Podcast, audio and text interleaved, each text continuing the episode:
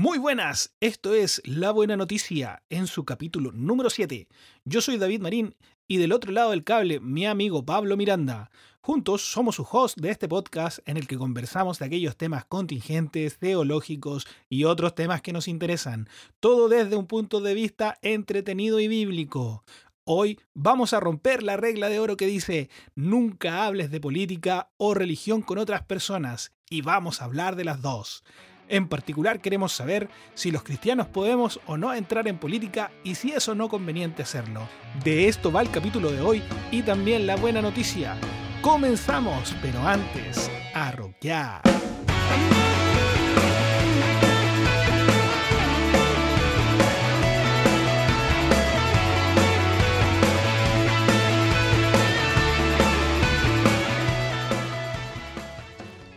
Bien, muy buenas. Estamos aquí una vez más junto a mi amigo Pablo. Pablo, ¿cómo estás? ¿Cómo está Antofagasta? Supe que te vas a cuarentena. Debes estar muy feliz. Así es, hemos vuelto a cuarentena. Pero bueno, ¿qué se le va a hacer? Así es la vida y así es la vida en pandemia. ¿Por qué le seguirán llamando cuarentena si no deberían ser 40 días? Así uno ya por lo menos tiene certeza de cuánto va a durar la cuestión. Es verdad. eh, bueno, se supone que son 30 días acá en Chile por lo menos. el periodo, los periodos de cuarentena duran 30 días. Ah, ya. Curioso. Bueno, está bien. Cuarentena será. Oye, eh, siento que estamos grabando muy seguido. Ah, No sé por qué. Habremos acabado. ¿Será porque tuvimos que repetir? Tuvimos que repetir, nos hemos pegado unos dobletes.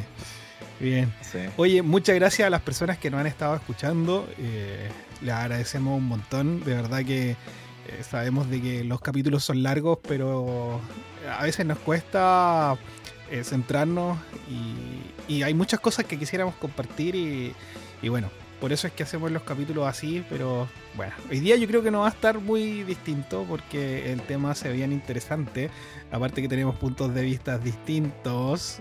eh, vamos, a, vamos a tratar de hacer algún diálogo, esta cuestión no es debate.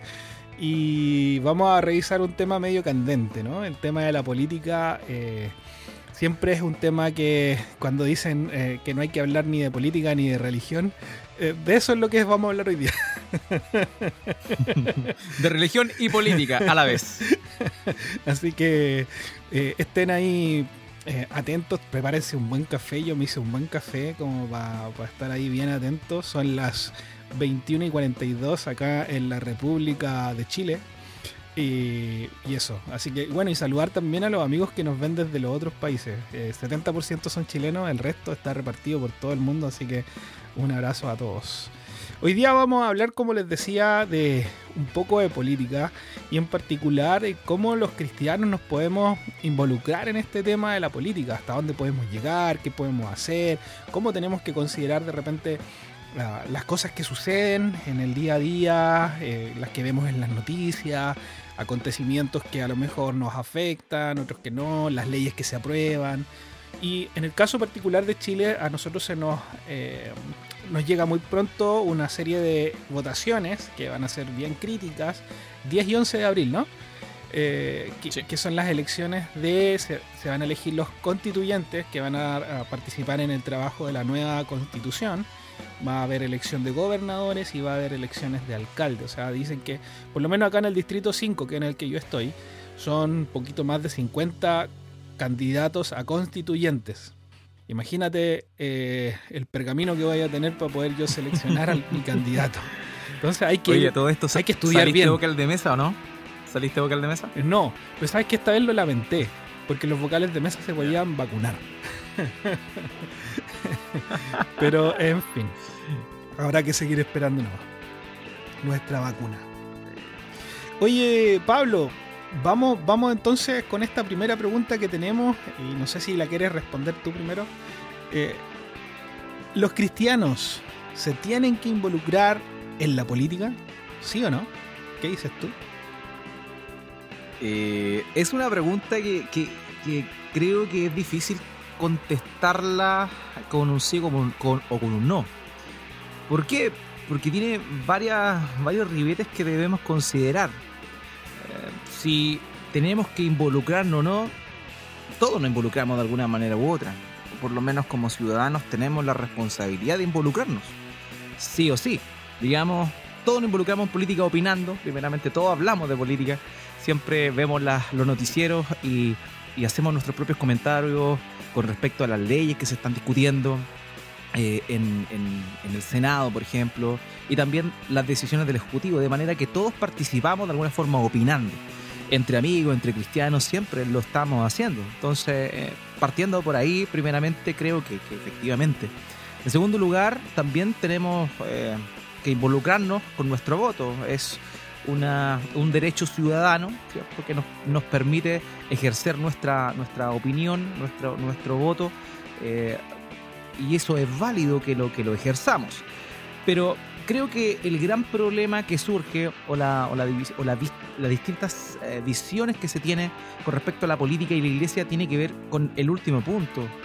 Si es que el cristiano tiene que participar activamente en la política. Y yo creo que ahí, es ahí donde surge esta, esta tensión, llamémoslo, eh, eh, que cada vez es, es menor, me, aventuraría a decir eso, dado el, el, escenario actual que vemos dentro de la iglesia eh, mundial y también latinoamericana y en Chile. No olvidemos que los evangélicos norteamericanos en 2016 activamente fueron y votaron por Trump. No, no olvidemos eso y, fue un gran eh, apoyo que tuvo Trump en el, año 2016. Vemos una realidad más cercana eh, con Jair Bolsonaro en Brasil, que también los evangélicos tuvieron gran injerencia en que Jair Bolsonaro llegase a ser presidente de Brasil. Entonces, en último tiempo, la participación, por lo menos desde la perspectiva del voto dentro de, de, los cristianos, ha sido eh, más activa que anteriormente, antaño, por lo menos en, Latinoamérica y particularmente en Chile, eh, la, denominación evangélica que más predomina es la pentecostal. Y desde la perspectiva pentecostal eh, hay una separación evidente entre el cristiano y la política y básicamente hay una visión eh, que sataniza la política eh, en función a lo que un cristiano debería, debería eh, ver. Esa es como la idea que se propagó durante mucho tiempo. La mayoría de los evangélicos que conozco, que son ya mayores y que llevan mucho tiempo en, la fe, tienen esta visión un poco separada de la política, no tienen una opinión política y eso es un tema también que debemos considerar pero que esta nueva generación de evangélicos en Chile, más preparados, más eh, dotados, está ejerciendo un rol más activo en el tema de la política, primeramente dando su opinión, en segundo también tomando colores a la hora de dar, dar su voto, pero también últimamente estamos viendo un, fenómeno en nuestro país de la participación activa dentro de la política de parte de los cristianos está súper bueno eso y quisiera tal vez comentar en relación a eso mismo, de que, como tú dices, hay distintos grupos, eh, digamos, dentro de las personas cristianas que participan de una u otra forma, como tú, bien decías, en, la política. Desde, bueno, claro, tú mencionaste los que son indiferentes, yo en verdad pienso de que las personas no podemos ser apolíticas eh, y tampoco los cristianos, por lo tanto, neutrales, eh, yo creo que no es conveniente para nada. Entonces sí, nosotros debemos mantener una conciencia de lo que sucede a nuestro alrededor y tener una opinión al respecto. ¿sí? Eh, partiendo de ahí, esa es como mi base. Ahora, dentro de los grupos que tú mencionabas, había mencionaba gente que mm, de una forma genera opinión, pero muchas veces esas opiniones están fundamentadas o eh, influidas por mm, aspectos que no son los que nosotros debiésemos considerar. Eh, muchas veces nos vamos por un tema más bien social. Eh, claro, hay temas que son que nos generan siempre mucha empatía, por ejemplo, la pobreza, la gente que sufre, la desigualdad. Hay temas que son para poder empatizar mucho con esa gente. Eh, hay, de verdad que hay gente que sufre, hay gente que, no la pasa muy bien, eh, gente que, no tiene trabajo o que los trabajos que tienen son muy mal remunerados eh, y eso acarrea consecuencias, los padres no pueden educar a sus hijos y, hay un círculo que se le llama la pobreza. No obstante, igual yo creo que, y lo hemos mencionado, o al menos yo lo he mencionado en distintos capítulos, me he dado cuenta eh, en mi, mi, poca experiencia, no, no, no, tengo ninguna participación activa políticamente, como decía, diciendo que participo en algún partido político o que yo haya participado en alguna candidatura. Lo único que te comenté la otra vez es que fui presidente de un centro de alumnos en un muy mal año. Eh, me he dado cuenta de que la gente se deja llevar muchas veces por los pensamientos que son preponderantes en los grupos más cercanos, ¿no? Y hoy día, como tú decías, y, las realidades, por ejemplo, eh, chilenas, latinoamericanas, uno puede ver de que hay distintos movimientos que tienen distintas banderas de lucha eh, y que hacen eco en las personas que a lo mejor no tienen tal vez una postura mm, definida o bien definida o definida en las cosas correctas, que en el caso de los cristianos sería la Biblia, ¿no? Y así es que escuchamos o vemos publicaciones, que es como la forma que, se expresan hoy día muchos, eh, nos expresamos muchos, vemos que un comentario de una persona cristiana podría estar catalogado tal cual como una persona que no lo es. Y yo pienso que ahí hay un tremendo riesgo porque mm, por más que a lo mejor, eh, como decía recién, estemos abogando por alguna injusticia, por ejemplo, creo que la forma de tratar de estar como en la igual que ellos me refiero a las personas que no son cristianas, nos limita en el mensaje que nosotros podemos entregar, porque estamos siendo uno más. Es como lo que hablábamos un poco del feminismo. Eh, el feminismo no, no, es malo per se, ¿no? Eh, algunas causas feministas son malas y muchas formas en las cuales se llevan a cabo muchas de esas causas. La política yo no creo que sea mala per se, o defender algunos aspectos políticos. Pero cuando yo me mezclo y no me diferencio y no soy luz eh, en algún tema en particular, y parezco uno más de la sociedad eh, que, está, no sé, hoy día en el caso chileno, hablando de esto del estallido social que se le mencionó, por ejemplo, y reclamamos y, y casi nosotros estaríamos yendo a la protesta, por ejemplo. Yo encuentro que es completamente contraproducente con, la misión que tenemos como cristianos de predicar el Evangelio. Eh, solo explicarme un poco más, no quiero decir de que no tenemos que tener una opinión, no quiero decir de que a lo mejor algunas de estas opiniones se acerquen a, a pensamientos de grupos políticos, independientes cuáles sean, de derecha o izquierda. Esto no, no quiero ponerle colores, hay cosas que para mí son más claras. Eh, los temas comunistas, por ejemplo, son completamente antibíblicos. O sea, no considero a alguien que pudiese decirse cristiano y ser comunista. Pero hay otros aspectos que, que sí podrían, no sé, como lo que decía yo recién. Voy a traer un ejemplo del, feminismo, eh, la igualdad salarial yo creo perfectamente que podría alguien luchar por la igualdad salarial. O sea, si una mujer eh, trabaja igual que un hombre en un mismo cargo, con una misma carga horaria, con las mismas responsabilidades, me parece que es demasiado, eh, que es incorrecto que gane menos que un hombre. ¿sí?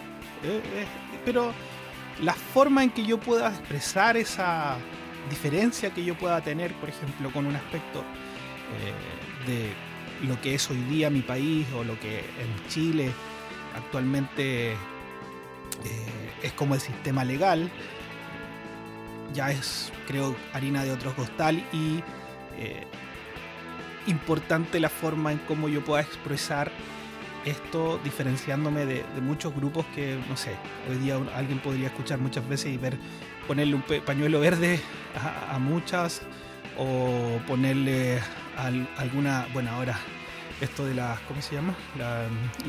los encapuchados.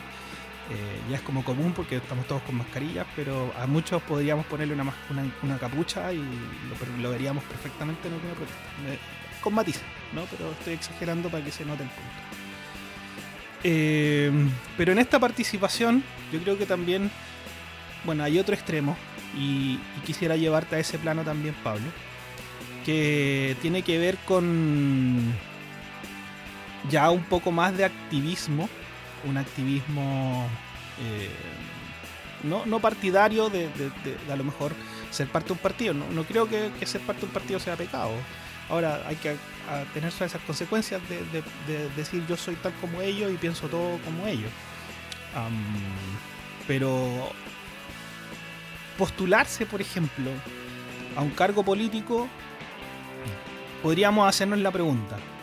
Y acá yo sé que nosotros tenemos una diferencia. Eh, ¿puede, ¿Puede un cristiano postularse a un cargo político, Pablo? Yo creo que sí. Mira, ¿Puede? Sí. Parto desde esa Ujú. premisa. ¿Puede? Sí. mm, Ahora, si es que es conveniente, mi opinión es que la verdad es que no. Perfecto. Mira, solamente abordar algo para llegar a esto que me has comentado. Eh, esta idea de que el cristiano no tiene que mezclarse con la política es una idea totalmente errada. Errada, porque el cristianismo o la declaración fundamental del cristianismo es una declaración política. Y, y usted me dice, pero ¿cómo? ¿Cómo eso? ¿Dónde? ¿Dónde sacaste eso? De la frase que todos nosotros los cristianos acuñamos, que es Jesús es el Señor. En Filipenses capítulo 2, versículos 6 al 11, se habla del proceso de la humillación del Señor Jesucristo, del despojo del Hijo. Y después dice, para que toda lengua confiese, que están en el cielo, la tierra y debajo de la tierra, que Jesús es el Señor para gloria de Dios Padre. Y esa expresión, Jesús es el Señor, es la expresión política más común en la época del apóstol Pablo, para referirse a que el César era el Señor. El César se decía Kaiser Curios. Eso significaba que el César era el Señor, el amo, el dueño. Pero cuando el cristianismo comenzó a poner su fe en Cristo y a señalar que Jesús es el Señor, inmediatamente realizó una declaración política. No olvidemos que una de las razones por las cuales eh, los del Sanedrín eh, abogaron a Pilato para que condenara a Jesús fue porque él decía que era un rey como César. Entonces, la declaración fundamental del cristianismo es un choque político, porque estamos hablando de que Jesús está por sobre los reyes de la tierra y del gobierno de los hombres. Entonces, solamente quería retroceder a eso para que nos demos cuenta que realmente el cristianismo es una declaración política. Por eso plenamente concuerdo contigo en tu definición que un cristiano no debe ser apolítico. ¿Por qué? Porque si el Señor Jesucristo es, valga la redundancia, nuestro Señor, eso implica que Él es el dueño, el soberano de nuestras vidas y que toda nuestra visión debe estar conforme a la verdad de su palabra. Y es ahí donde retomo un poco la idea que tú mencionaste. Tristemente hoy muchos jóvenes, sobre todo jóvenes, están eh, realizando o haciendo causa común con estas, estos alegatos sociales, como tú decías. Ahora bien, eh, eso es un gran problema. ¿Por qué? Porque nace de la emoción, de la influencia del entorno, pero no nace desde una cosmovisión bíblica. El cristiano que dice que Jesús es su Señor debe vivir una cosmovisión, debe tener una cosmovisión bíblica. ¿Qué es una cosmovisión? Es la manera de mirar todo. Eso es una cosmovisión, bajo los lentes de Cristo y de su palabra.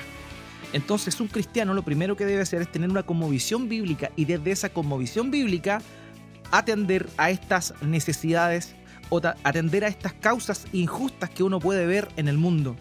Y cuando uno tiene una cosmovisión cristiana, realmente va a entender que la respuesta no está en la política, sino que está en el Señor. Y eso es lo- lo primero. O sea, un cristiano no debe tener su esperanza en la política.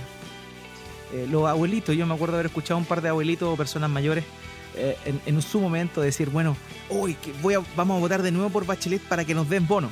Y esa era la, y eran cristianos, y esa era la, la manera de, de decidir por quién iba a votar como presidente. Porque una le, a, una le iba a dar beneficios sociales y el otro no. Entonces, cuando llegamos a eso, y escuchamos eso de personas cristianas que no tienen una conmovisión bíblica, no tienen una conmovisión que surge de la escritura y que le va a dar realmente eh, el norte o la dirección o el propósito por el cual la política existe. Entonces eso es lo primero. El cristiano es político, sí, porque Jesús es el Señor, pero el cristiano debe mirar todo desde un prisma de una conmovisión bíblica y no de la conmovisión imperante en el mundo, de las modas de, de esta época. Y por otro lado, ahora sí que caigo a tu pregunta, disculpa que me haya ido por allá, pero quería tomar algo de eso, es, no es si el cristiano, eh, porque el dilema es si el cristiano puede o debe participar activamente en, en, política. El cristiano está llamado a participar en toda la esfera social, en toda la esfera social. Estamos llamados bajo la gran comisión a ir a, a todo lugar y proclamar el Evangelio. Y eso implica todos los rincones sociales. Y la política también, podríamos decir nosotros, que está dentro de ese marco. Ahora, yo pienso que un cristiano bien preparado, nota bien esto, bien preparado, con una conmovisión bíblica clara y con un don de servicio público, puede ejercer un cargo político sin problema alguno.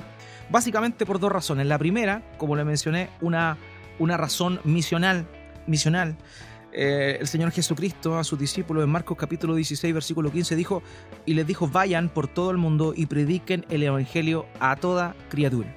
Entonces eso involucra a todo escaño eh, político, social, etcétera, etcétera. Y en segundo lugar, hay algo que muy pocas veces se toca y que es el mandamiento cultural que Dios le dio a Adán. No sé si has escuchado este término, el mandato cultural. El mandato cultural viene de Génesis capítulo 2 versículo 15, donde norma Dios a Adán dándole la administración del mundo que le entregó. Dice en Génesis capítulo 2 versículo 15, el Señor Dios tomó al hombre y lo puso en el huerto del Edén para que lo cultivara y lo cuidara. Y esa era su misión primitiva, cultivar el huerto y cuidar el huerto. Y eso es lo que se conoce en, teología como el mandato cultural. Y el ser humano, pese a que fue expulsado a raíz de su pecado, tiene una ordenanza dada por Dios de cuidar y trabajar todo aquello que Dios le ha encomendado como un mayordomo de, de él. Entonces, en función a aquello, es que podemos ver que sí, un cristiano podría, puede participar en política, pero mi visión es que esto puede ser siempre y cuando eh, sea una persona, primero, preparada, bueno, voy a mencionar más adelante algunas características de eso, pero que sea preparada y que tenga una convicción bíblica eh, y eh, una, un, un, carácter firme para no ceder ante todas las cosas que todos sabemos que se dan en ese, en ese ambiente. Este es un llamado para algunos y, y no para todos. Para mm. algunos y no para todos. Sí, yo estoy de acuerdo contigo en, que puede, ¿sí? Eh, alguien que tenga los dones, los talentos, el carácter para poder eh, hacerlo y que de una forma de, que, de gloria a Dios y de beneficio a los otros, eh, por supuesto. Ahora, también hay que considerar cómo es la política. Yo creo que llevar, porque no todas las esferas son iguales, ¿no? hay esferas que son, mm, ¿cómo decirlo? Pecaminosas. Eh, ah, tal vez no, está bien el término pecaminoso, pero es como... Porque todas son pecaminosas. Quiero buscar un mejor término. Pero la política es cochina.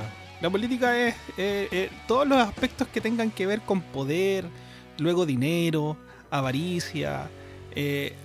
hay, tanta, hay tantos aspectos en, el, en los términos políticos eh, que, hacen que no considere que, yo que sean convenientes que una persona se dedique eh, y que yo pueda influenciar a otro positivamente, eh, invitarlo a apoyarlo para que, para que haga política.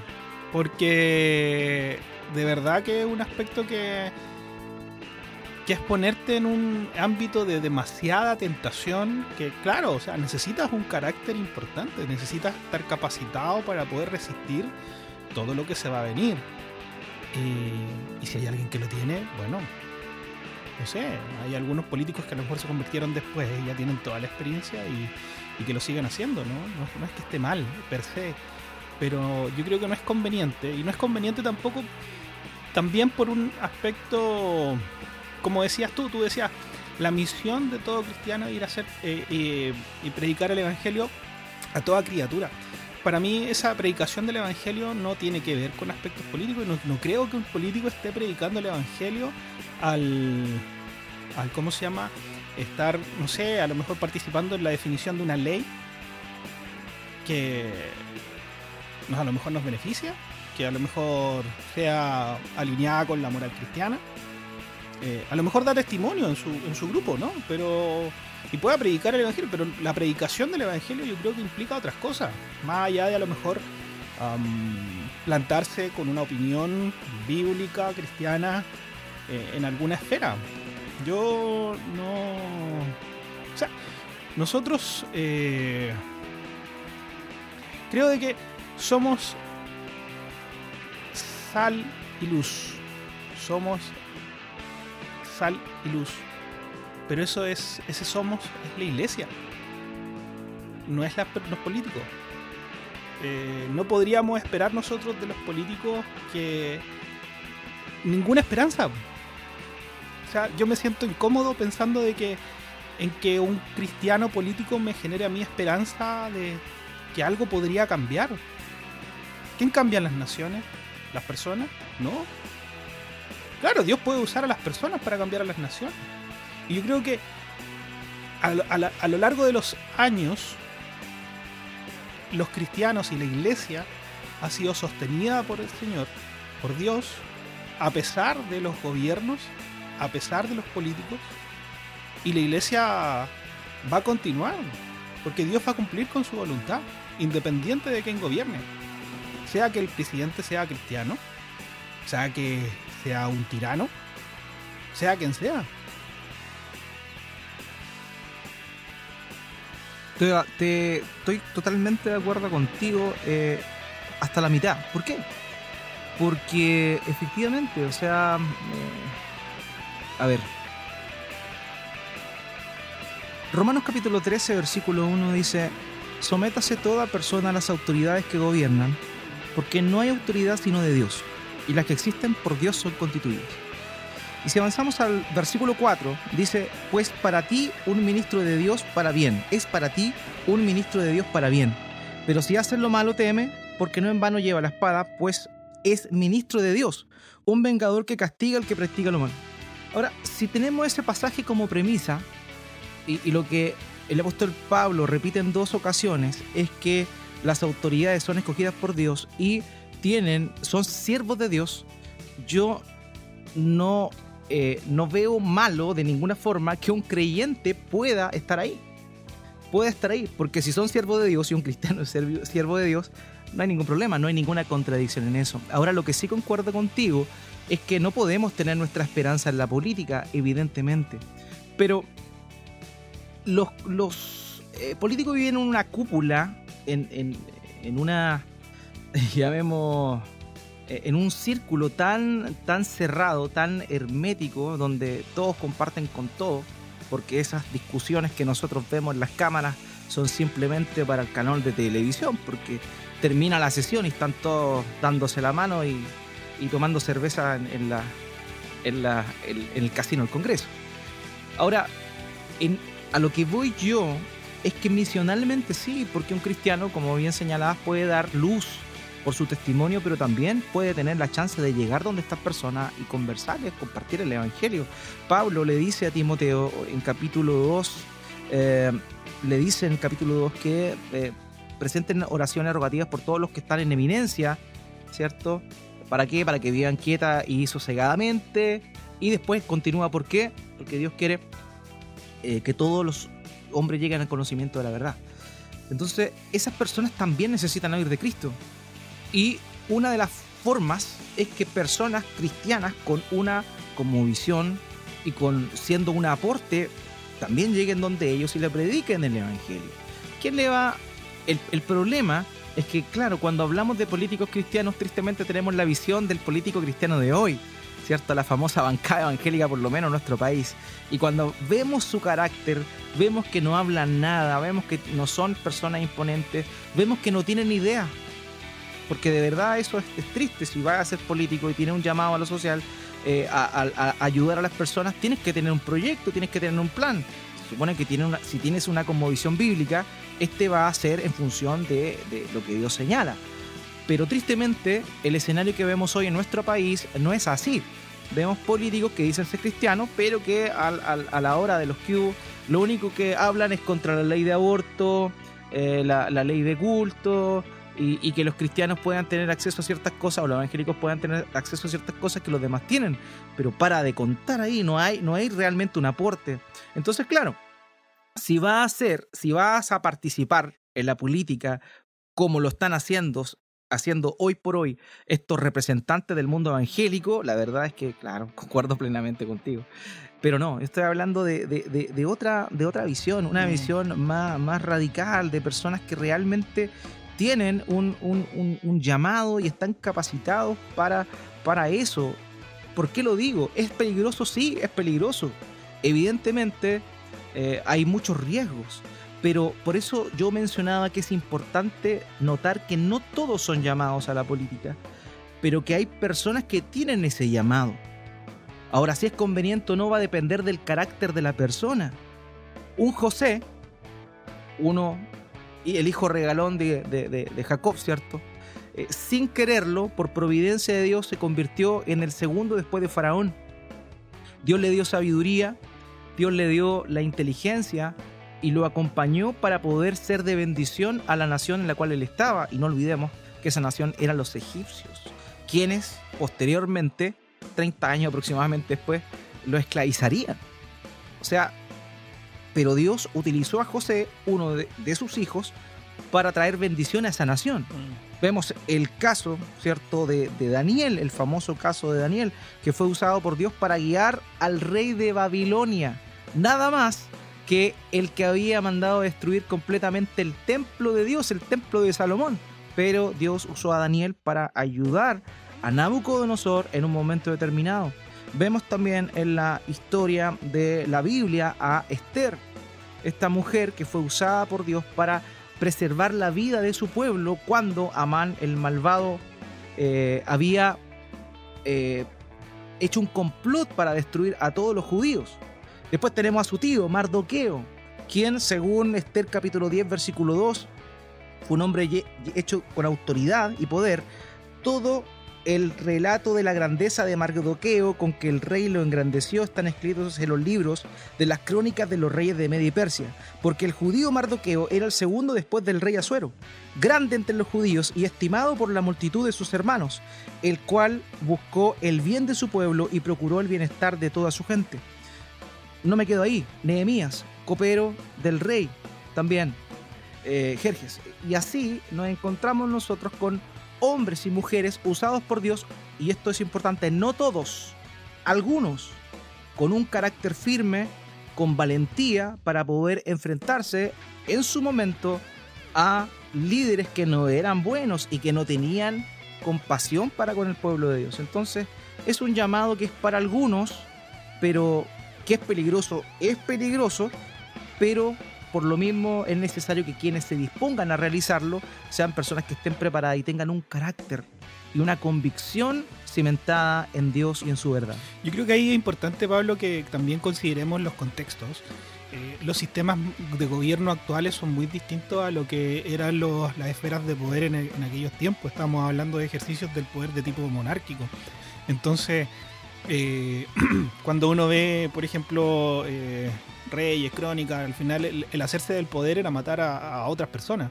Hoy día mucho de eso no, lo vemos, o sea, probablemente sí, no sé si viste House of Cards, pero ahí también pasaba eso. eh, quedé, en la en la primera temporada. Yo la vi, eh, pero hoy día el, el, sistema de gobierno invita a hacer concesiones, a poder a lo mejor em, hacer alianzas, eh, poder mezclarte con ellos para que eh, tener alguna oportunidad. O sea, hoy día una persona independiente no tiene ninguna oportunidad dentro de los sistemas eh, de gobierno actuales. tiene, es una lógica partidista de, alianzas, de, de pactos, todo se va en eso. O sea, todo lo que han logrado hacer hoy día, por ejemplo, acá en Chile, es porque a lo mejor tal y cual se pusieron de acuerdo eh, y hay, hay cosas irrisorias como supuestamente un partido, comillas, demócrata cristiano, se une con los comunistas para poder poner a la señora Bachelet, eh, la presidenta, expresidenta de nuestra nación, eh, en el poder. Y probablemente para este, estas nuevas elecciones vaya a suceder lo mismo. Entonces, no digo que los demócratas cristianos sean cristianos, lo desconozco, a lo mejor hay alguno, pero, pero por último cámbienle el nombre, pues si cristiano, muy, muy, cristiano no tiene. Eh, a lo que quiero llegar es que todo hoy día parece ser que nos da luces de que la política no es como, como entrar en el juego del poder. El, cómo logramos ese poder.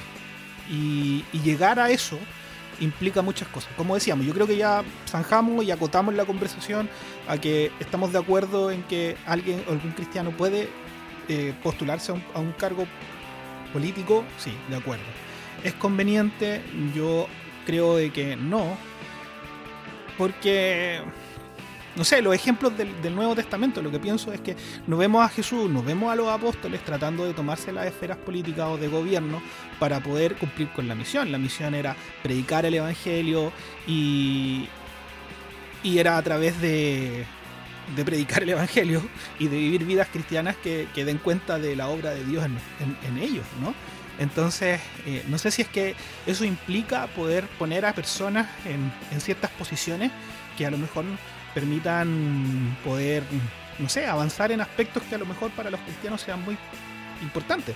Después cuando hablemos a lo mejor de cuáles son los criterios que tenemos que considerar para poder elegir a una persona en, un puesto, yo la hago bien cortita. Para mí son dos. Eh, pero dejémoslo para esto.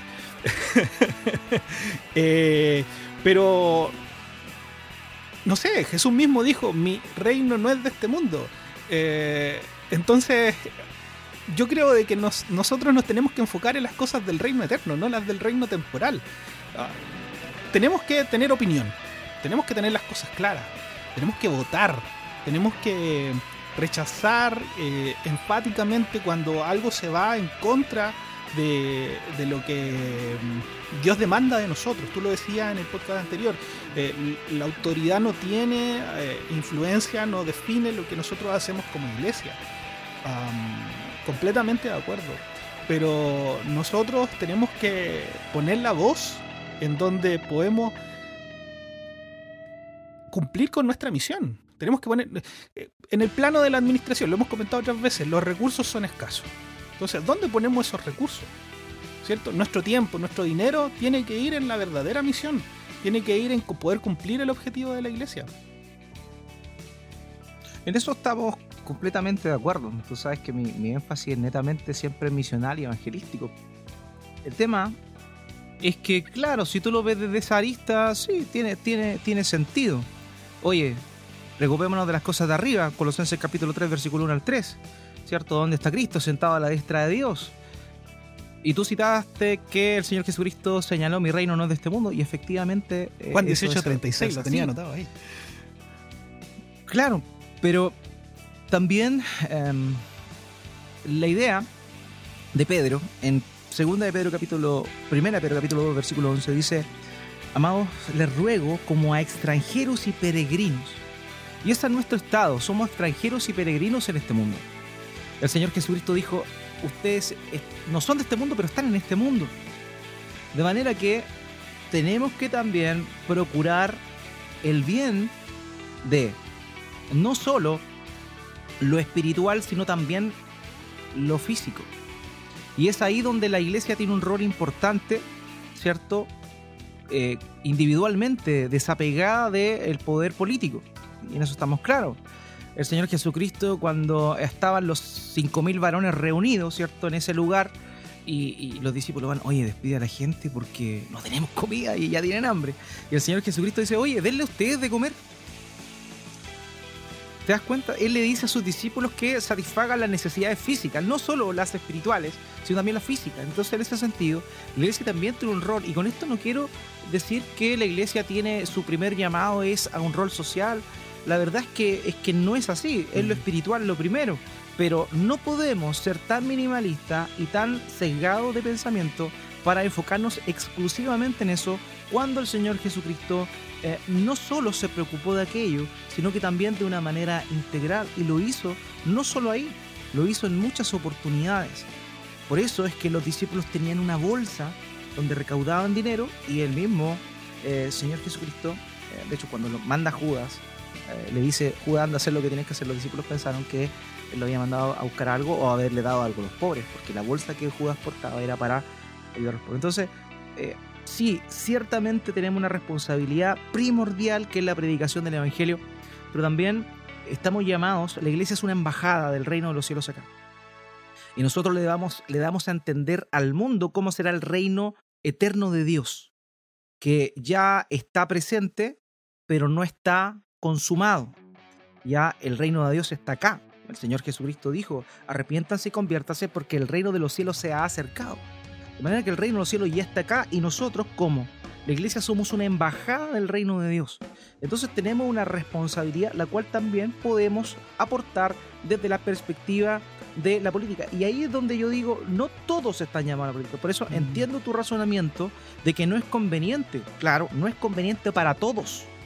Pero personas que tienen un carácter y que han sido, tienen un llamado de Dios para ello, sí lo pueden hacer. Sí lo pueden hacer. ¿Que es corrupta la política? Lo es. ¿Que es sucia? Lo es. ¿Que se deben llegar a concesiones? Lo es. Y eso es lo peligroso y ese es el cuidado que tiene que tener un creyente.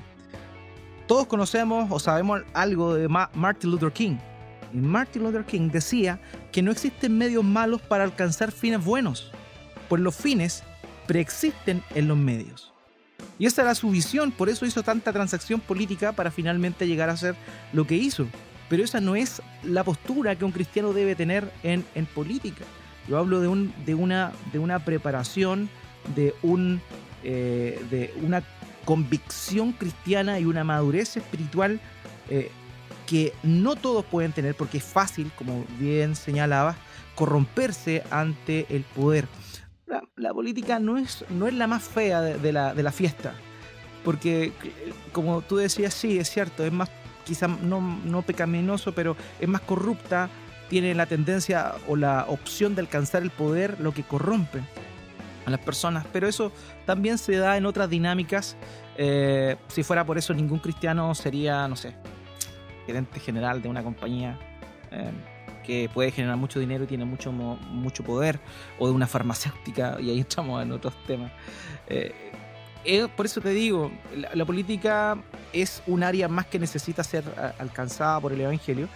Eh, es peligrosa, sin duda, como muchas otras, pero las personas que están llamadas tienen que tener una firme convicción para no hacerse amigos del mundo. Santiago 4.4, oh almas adúlteras, ¿no saben ustedes que la amistad del mundo es enemistad hacia Dios? Por tanto, el que quiere ser amigo del mundo se constituye en enemigo de Dios. Por eso es tan importante que estas personas que eventualmente participen en política lo hagan con una convicción firme en Cristo. Martín Lutero decía, la fe no ofrece al cristiano un programa o una ideología, sino una razón de la mente y del corazón para participar en una preocupación central y en una norma para evaluar todo programa, ideología, estructura o acción política. O sea, siempre una persona que está, es cristiana está llamada a ser cauteloso. El Señor Jesucristo dijo, oye, sean astutos como serpientes, ¿cierto? Y prudentes o sencillos como palomas. Estamos en el mundo y tenemos que tener mucho cuidado. Por eso este no es un llamado para todos. Ahora, lo que tú tocabas con respecto a la, influencia final que puede tener un político, un cristiano en la política, claro, eventualmente podría verse, verse des- de esa perspectiva. Pero la pregunta es, eh, ¿acaso Dios no nos ha mostrado qué es lo mejor que puede hacer el hombre? ¿O no nos muestra en su palabra lo que es justo? ¿Cómo es la justicia? ¿Qué debería suceder los problemas civiles entre un vecino y otro? ¿Acaso Dios no nos dice eh, el tema de la, no sé, de la, de la herencia? ¿Acaso Dios no habla del tema de la, mm, de la justicia, eh, del valor de la vida y esas cosas? Sí, lo hace. Entonces, tenemos también una misión de dar a conocer el carácter de Dios y la ley de Dios también. Entonces es ahí donde digo, claro, tal vez en la práctica no se ve mucho el, el, el cambio, pero porque tristemente el ejemplo que vemos hoy es, es, triste, es, es, malo. No hay realmente hoy una muestra de que el, cristianismo puede influir positivamente en, eh, en, en, poder político y por tanto en el, en, el, en el gobierno o en una nación. Entonces, claro, como se ve eso, es que uno puede llegar a tener esa apreciación. Pero en la historia han habido hermanos creyentes que han logrado cosas eh, con una convicción firme en la palabra de Dios. Eh, han ha habido casos malos también, hay que decirlo. Pero, pero sí, se puede hacer algo. Lo malo es que hoy día no tenemos mucho, perdón que te interrumpa, lo malo es que no tenemos hoy día mm. mucho de dónde agarrarnos, no tenemos muchos ejemplos. Eh, tú mencionabas, por ejemplo, eh, donde los cristianos se alinearon para poder votar por, un, por dos presidentes. Hablaste de Trump y hablaste de Bolsonaro. Eh, que uno podría tener sus distintas opiniones. Eh, cristianos no eran, no son. Eh, digo eran no porque Trump no, no, es presidente ya. Y, y ah, claramente Bolsonaro de repente eh, podríamos tener sus opiniones, nuestras opiniones con respecto a, por ejemplo, cómo ha tratado el tema de la pandemia. Um, independiente que a lo mejor de una u otra forma, por lo menos en Trump, vimos de que el avance de la agenda progresista fue más lento, ¿no? Al menos no fue beneficiado ni eh, patrocinado por el gobierno de Estados Unidos. Pero, no sé, yo creo que hoy día no tenemos muchos ejemplos. Eh, tenemos algunos ejemplos del pasado. Como tú decías, también tenemos malos ejemplos de cuando la iglesia se mezcló con la política. Eh, ahí tenemos a la iglesia católica, por ejemplo, eh, como el gran resultado de una, de una... El catolicismo romano. Hablemos... Sí, catolicismo romano. Gracias por... Hablemos de términos con, concretos. Con la, por la precisión. Y, bueno, nuestro mayor ejemplo tiene que ser nuestro Señor Jesucristo y, él sí dio vuelta a las mesas eh, afuera del templo, pero su ministerio lo basó en, en servir y, en el amor. Eh, yo creo que mucho de eso está en lo que tú mencionas y en lo que yo menciono, que es poder servir al prójimo. Eh, nosotros queremos el bien de los demás, pero principalmente para que se den cuenta de, su condición pecadora y puedan eh, acercarse y tener arrepentimiento y acercarse al Señor para que para tener la salvación. Eh, solo, solo querer dejar eh, en claro, tal vez, y creo que vamos a estar de acuerdo en esto, en que no estamos haciendo una invitación a que la gente se haga política, que se inscriba en algún partido o que se vaya a postular a algún cargo.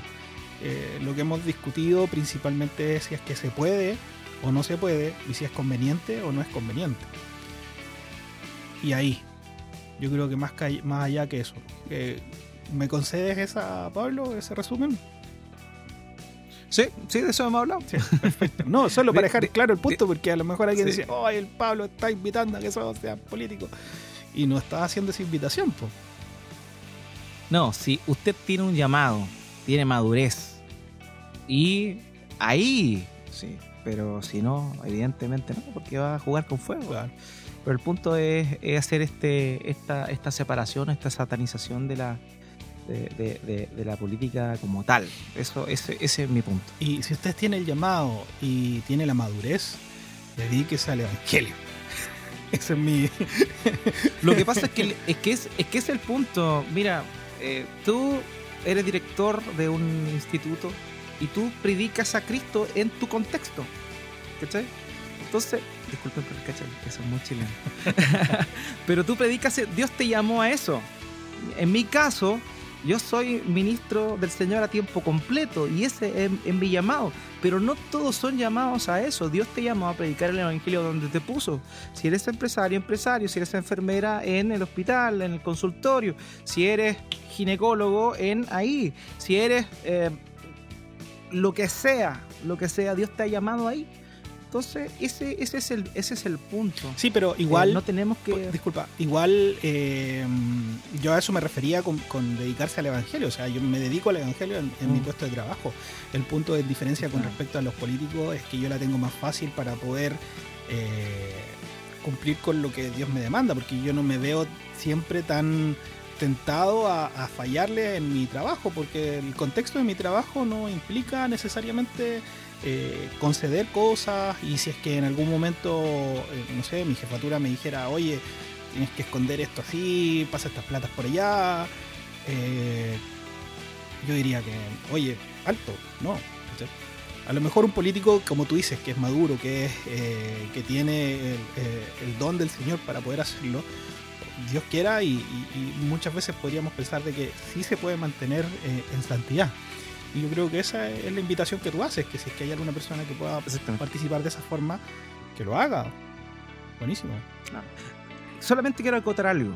Para poder hacerlo, quiero hablar del estándar de Daniel. ¿Ya? El estándar de Daniel. Antes de ser un servidor de la nación en la cual estaba, él era un fiel servidor del Señor. Mm. Siendo muy joven, tenía aproximadamente 18 años, y era una persona muy devota del Señor, pese a que a muy temprana edad fue deportado junto con esta dinastía, llamémosla más real, porque Daniel era parte de la, de la familia real, no era una persona común y corriente, sino que tenía una, una, un linaje, llamémoslo así, distinto, pero él muy joven, muy devoto del Señor. En segundo lugar, hay que estar preparado para eso.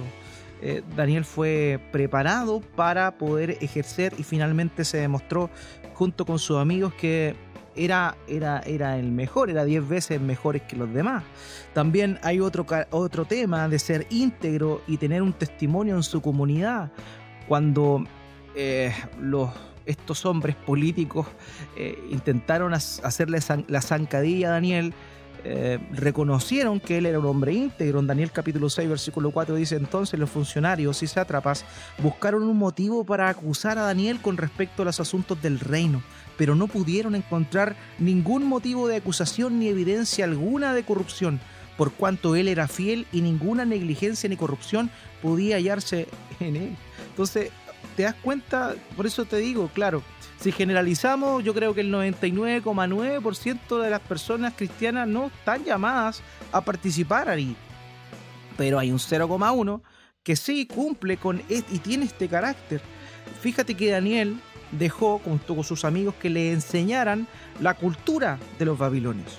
Dejó que le, le cambiaran el nombre. Le cambiaron el nombre a Daniel. También permitió que, que, el idioma, las letras, las artes, todo lo que tenía que ver con Babilonia, él dejó y, dejó, eh, vivió en ese mundo. Pero hay una cosa que él no aguantó. Y esta era comer de la comida del rey. ¿Y por qué no lo hizo? ¿Por qué él y sus amigos se abstuvieron de eso? Porque ellos sabían que esa comida y ese vino era sacrificado a los ídolos. Entonces su devoción y su convicción era tan firme que él estaba eh, tenía un estándar para poder participar de esto. Y eso es a lo que voy. Si alguien puede y tiene esto, que lo haga. Que lo haga. Y así como cualquier persona puede trabajar en cualquier cosa, también una persona puede tener un llamado a ser un servidor público. Eh, y, ese, ese, ese es mi punto. Si eres como Daniel y puedes cumplir con esto, maravilloso. Totalmente de acuerdo. Oye Pablo, mira, este 2021 está lleno de elecciones. En Latinoamérica solamente eh, países que tienen elecciones del 2021, Perú, Nicaragua, México, Honduras, Ecuador, eh, Argentina. Y dentro de ellos también Chile. Y en Chile en particular la cantidad de elecciones que tenemos y de cuál de todas ellas más trascendentales. O sea, tenemos esta de los constituyentes, Um, alcaldes también es importante. Gobernadores es una, es una elección completamente nueva. Um, presidenciales tenemos después. Uh, y, hay mucho en juego. Mucho en juego. Y yo creo que acá sí esto estamos completamente de acuerdo tú y yo de que la el derecho que tenemos a votar es un derecho que tenemos que hacer de manera responsable, ejercer de manera responsable y, e independiente de lo que difícil que sea, por ejemplo en el caso de Chile, eh, la cantidad de, candidatos que nosotros tenemos, por ejemplo, para votar en la constituyente, increíbles, son 50, un poquito más de 50 eh, que yo les decía y, y aprenderte cuáles son y, ver el mamotreto ese para poder, eh, no sé, va a ser un caos. Y de hecho acá en Chile siempre las elecciones han sido en un día y esta la van a hacer en dos. Y mm, quisiera que conversáramos en, este, en estos últimos minutos que tenemos de qué cosas debiesen considerar nuestros hermanos y hermanas. Ah, me puse inclusivo. y hermanes. Eh, ¿qué, debemos considerar para poder eh, hacer nuestra participación política de una manera que honre a Dios? Yo te voy a plantear dos puntos, ¿ya? Mientras tú pensáis en los tuyos. Lo primero que yo considero es cuál es la opinión que tiene este candidato en torno a la vida de las personas. Eh, y en particular la vida del que está por nacer. Ese es mi primer. No, creo que haya otra cosa. O sea, una de las cosas más importantes que, podemos pedir de alguien o para entregarle nuestro voto, no podríamos entregarle el voto a alguien que abiertamente dice que va a legalizar de manera positiva sobre el aborto. ¿Mm? Y el otro aspecto, por lo menos para mí, que es demasiado importante, es la libertad que podamos nosotros tener como cristianos de reunirnos, la libertad de culto. Alguien que nos pueda dar... Mm, ¿Cuál es la palabra correcta? Porque no es certeza, seguridad, no. Que podamos pensar de que no va a coartar nuestras libertades de, culto. Eh, yo creo que por lo menos esos dos aspectos para mí son primordiales. Eh, no sé qué, qué, otro puedes agregar tú. Bueno, dentro del marco bíblico del Nuevo Testamento encontramos otros puntos que también creo que es eh, importante señalar. Sin duda concuerdo plenamente con, los, con, tu, con tu visión, ¿cierto? Está enfocada en el, en el valor de la vida y también en la segunda que señalaste, que podamos vivir quieta y sosegadamente, una paráfrasis, ¿cierto? De, de Primera Timoteo capítulo 2. Eh, pero también hay, otro, hay otras cosas que debemos considerar. Por ejemplo, Primera Pedro capítulo 2 versículo 14 dice eh, que los, los gobernadores como enviados por él para el castigo de los malhechores y la alabanza de los que hacen bien. Y en ese caso también podemos entender que una de las responsabilidades de un gobernante o de una autoridad, eh, entendemos que el contexto de Pedro y también de los escritores del Nuevo Testamento era, estaba unificado el, poder del Estado, llamemos el poder ejecutivo, legislativo y judicial, venía unilateralmente de la monarquía. Eh, ahora, en nuestra realidad esos poderes están, digamos, eh, disociados, ¿cierto? Poder ejecutivo, legislativo y judicial. Pero sin duda alguna, por ejemplo, eh, en el poder ejecutivo y en el poder legislativo tenemos injerencia y poder ver a personas que también opten por esto, que estén, em, sean justas en el sentido que juzguen con justo juicio, que consideren lo bueno y lo malo, y también que castiguen a los que hacen mal, y también que alaben al que hace el bien. Y eso es una búsqueda de la justicia que es un reflejo del el reinado de Dios. Lo otro, lo otro también que podría eh, señalar es que eh, bueno, repetir lo que tú decías, 1 Timoteo capítulo 2, versículo 2, y los reyes y por todos los que están en autoridad, para que podamos vivir una vida tranquila, quieta y sosegada, en todo, con toda piedad y, dignidad. Y eh, otro elemento importante que tenemos que, que señalar es que sea alguien que entienda, y esto es lo difícil, pero le va a ayudar a poder cumplir bien con su labor. Que entienda que la autoridad que le ha sido dada proviene de Dios. Y eso es algo importante. Yo creo que un, político debe creer por lo menos en Dios. Por lo menos. Porque hay personas tal vez que por, no sé, por un sentido de lógica, están a favor de la vida y no del aborto, pero puede que no ni siquiera tengan la noción de Dios. Hay muchas personas que... Claro. Entonces eso también es importante, que entienda porque el mismo Señor Jesucristo le hizo notar a Pilato que su autoridad, la autoridad que él tenía para condenarlo a la muerte, no venía de él, sino que venía de, Dios. Mm. Dios le había dado la autoridad. Entonces, creo también que es un factor importante una persona que por lo menos reconozca a Dios. Eh, y eso es, fundamental a la hora de poder tomar una decisión. Y eso implica otras derivadas también, por ejemplo, la consideración que tenga una persona, un candidato en este, en este caso, de la familia, por ejemplo, cómo, cómo esta persona considera la familia y eso ya tiene un montón de subderivadas, porque eh, hay gente que, hay candidatos que, que, están buscando apoyar los distintos tipos de familia que le llaman, eh, que no son visiones eh, cristianas o bíblicas de, la familia. Dios hizo al hombre y la mujer, y que entre ellos existe el matrimonio.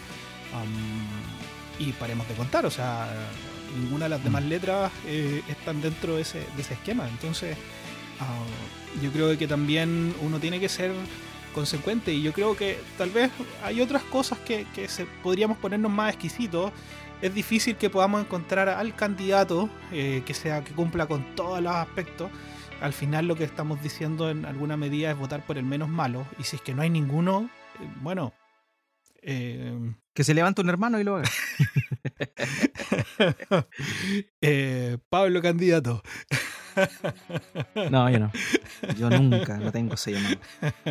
Eh, si no hay ninguno, bueno, habrá que descartar o no sé, ahí va a depender de cada caso, pero yo sí quiero hacer esta invitación a que hagamos nuestro, ejerzamos nuestro derecho de manera responsable. Eso implica estudiar a las personas, eh, ver qué es lo que dicen, qué es lo que piensan, cuáles son sus programas Em, yo creo que esta cuestión no es al, al, juego, no es al voleo, no es, ah, no, mira, este es más simpático. Me, va a dar un bono. Este claro, me va a dar un me bono. Va a dar un bono. Eh, este es más simpático. No, mira, ella es, pucha, no sé, es como, tiene, tiene, qué sé yo, como le dice, tienen un ángel. Eh, no, no, se pone el estetoscopio y grito y plata. Claro, claro. Y sobre todo eh, Pablo, pienso en la gente que son recién, creyentes y que a lo mejor vienen de contextos que a lo mejor eh, estén hayan estado muy influenciados por todas estas cosmovisiones que tú mencionabas antes. Eh, entender de que Cristo nos cambió, Cristo limpió nuestra vida y todo fue pasado, así que a, replantearse y dejar tal vez aspectos que a lo mejor queden rezagados en nuestro forma de pensar, en este caso nuestra forma de pensar el aspecto político. Bien, creo que hemos cubierto eh, bastantes puntos de este tema. Es un tema complejo que puede dar para mucho, eh, para mucho más, pero me siento contento de poder plantear una opinión al respecto. El tema político a mí es un tema que me gusta conversarlo, analizarlo. Eh, independiente que a lo mejor, como decía recién, no, creo que sea conveniente que, haya una participación eh, de, postularse a, cargos políticos, pero el resto sí, tenemos que participar. Hay instancias, por ejemplo, y hay grupos cristianos que, van a exponer al Congreso, a los senadores, y que van a exponer eh, por qué es tan importante defender la vida del que está por nacer, por ejemplo, etcétera. Ya no, no voy a dar, divagar más. Así que invitados todos a, ejercer esta vida política. Falta algo, falta algo. ¿Qué falta? A ver. La buena noticia. Ah, sí, pero, la buena noticia. pero vamos, vamos, ah. sí. Ahí abruptamente vamos. Sí, está, está, está, estaba ahí cerrado. No, no, no, me asusté, dije, pero si esto, esto se llama la buena noticia. ya, pero vamos, vamos. Vamos con todo. ¿Cuál es la buena noticia, Pablo? ¿Tienes alguna buena noticia? la buena noticia es que, como dice un antiguo, un, antiguo himno, tronos y coronas pueden perecer, de Jesús la iglesia constante ha de ser. El reino de Dios es eterno, no, se basa solamente en cosas temporales. Eh, hay un reino que será, que es ya presente de alguna medida, pero que se va a consumar. Y ese es el reino que esperamos, donde va a haber justicia total, donde ya no va a haber más llanto, más dolor, donde no va a haber escasez.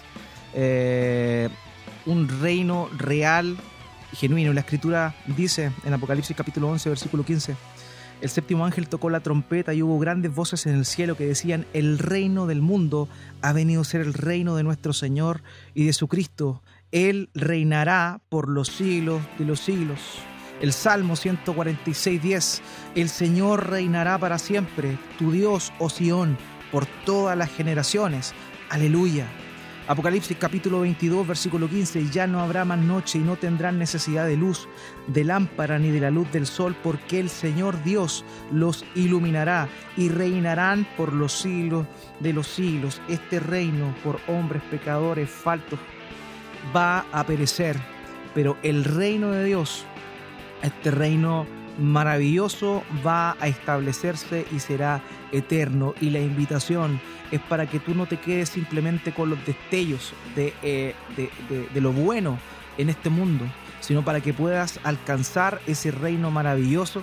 Y para poder entrar a ese reino maravilloso no tienes necesidad de, de pagar impuestos, no tienes necesidad de votar por alguien, porque el Rey del Cielo, el Verbo de Dios, siendo forma de Dios, no escatimó eso como cosa que aferrarse, sino que se despojó a sí mismo, tomando forma de siervo y estando en esa condición de hombre, asumió la muerte y la muerte de cruz, para que tú puedas alcanzar ese reino maravilloso, ese reino de justicia total, donde no será y donde no habrá mayor necesidad. Pero para ello hay algo que debes hacer. Y eso es creer en Cristo, creer en el Verbo encarnado, creer en aquel que se despojó, confesar tu condición de pecador, arrepentirte de tus pecados y creer en el Evangelio. Y ahí podrás disfrutar de este reino eterno, maravilloso, que no tendrá fin. Y esa es la maravillosa buena noticia. Wow. Qué cosa más hermosa, ¿eh? Lo que eso nos viene. Gloria a Dios. Gracias por compartirnos estas hermosas palabras, amigo Pablo. Eh, invitarles a que puedan compartir este audio. Eh, es un audio que a lo mejor puede alcanzar a algunas personas que, les gusta estos temas políticos y que a lo mejor no conocen eh, nuestra postura como cristianos. Y, les damos la oportunidad de escuchar también el Evangelio. Ah, invitados también a participar con nosotros en el grupo de Telegram que tenemos. Es un grupo todavía pequeño, seamos honestos, pero hemos podido compartir cosas muy lindas, eh, puntos de vista, aclaraciones, algunos chistes, algunos debates. Así que invitados también, todo está ahí en la descripción. Nuestro eh, también, como se dice, perfil de Instagram también está ahí. Así que bueno, eh, tenemos medios para seguir en contacto. Y nada más, pues, no sé si que tú tienes algo más, Pablo. Eh, pasar un aviso. Dale, vale. Eh, eh, yo tengo un podcast que se llama Cápsulas Doctrinales y ahora comenzamos con la segunda temporada de Cápsulas Doctrinales. Así que búsquenlo ahí en su, en su, podcatcher y, ahí lo pueden. Cápsulas Doctrinales, búsquenlo. ¿Y de qué trata, Pablo? Pero de la aviso Son, son preguntas y respuestas concisas de la, de la Biblia y de la doctrina. Es un podcast mucho más corto que este. Dura ocho minutos en el, en el mejor de los casos. Ah, ¿viste? Si quiere algo cortito, así como para el día a día. ¿Y cada cuánto lo lanza Pablo? Una vez a la semana. Una vez a la semana. Buenísimo. Buenísimo. Sí. Y se viene, se viene otro proyecto. Ah, sí. Otro proyecto. Ah, no me había contado. Sí. No, qué mal amigo. Esta es la primicia. Qué mal amigo. No, no. Lo que pasa, ¿te acuerdas que la otra vez pelaba que no hay ningún podcast sobre paternidad o hay pocos podcasts. Se viene, ah, se viene. Paternidad bíblica pronto, ah, próximamente. Bacán. Coming soon. Oye, paréntesis. Eh, en próximamente me acordé del final de la película de, la Liga de la Justicia de Zack Snyder que dice próximamente en español y le quitaron todo el, homenaje a la hija. Pero bueno, eso es un dato freak para los que saben de lo que estoy hablando. Yo no. próximamente. ya. Bien, entonces tenemos ahí eh, dos, bueno, un podcast ya que puedes escuchar, toda la temporada 1 está disponible, ya salió el capítulo 2 de la segunda temporada y se viene un nuevo proyecto, qué interesante, ¿ah? que bueno, habemos varios que necesitamos eh, ese consejo de alguien que tiene vasta experiencia. Este hombre tiene cinco niños. cinco. ¿Ah? y, todos eh, ahí en la casa. No, qué bueno, qué bueno. Va a ser muy rico escucharte, Pablo. Bien, muchas gracias por un capítulo más, por acompañarnos y por estar hoy junto a nosotros. Nos vemos en la próxima. Chau, chau. Chau. Esto ha sido todo en este capítulo número 7. Esperamos que el tema de hoy haya sido de crecimiento para sus vidas y quedamos atentos a sus comentarios en nuestro Instagram y en nuestro grupo de Telegram al que pueden acceder a través del link en la descripción. La música de este capítulo es gracias a nuestros amigos de Rails, los que puedes escuchar en cualquier plataforma de streaming. Hasta la próxima, nos vemos, chau chau.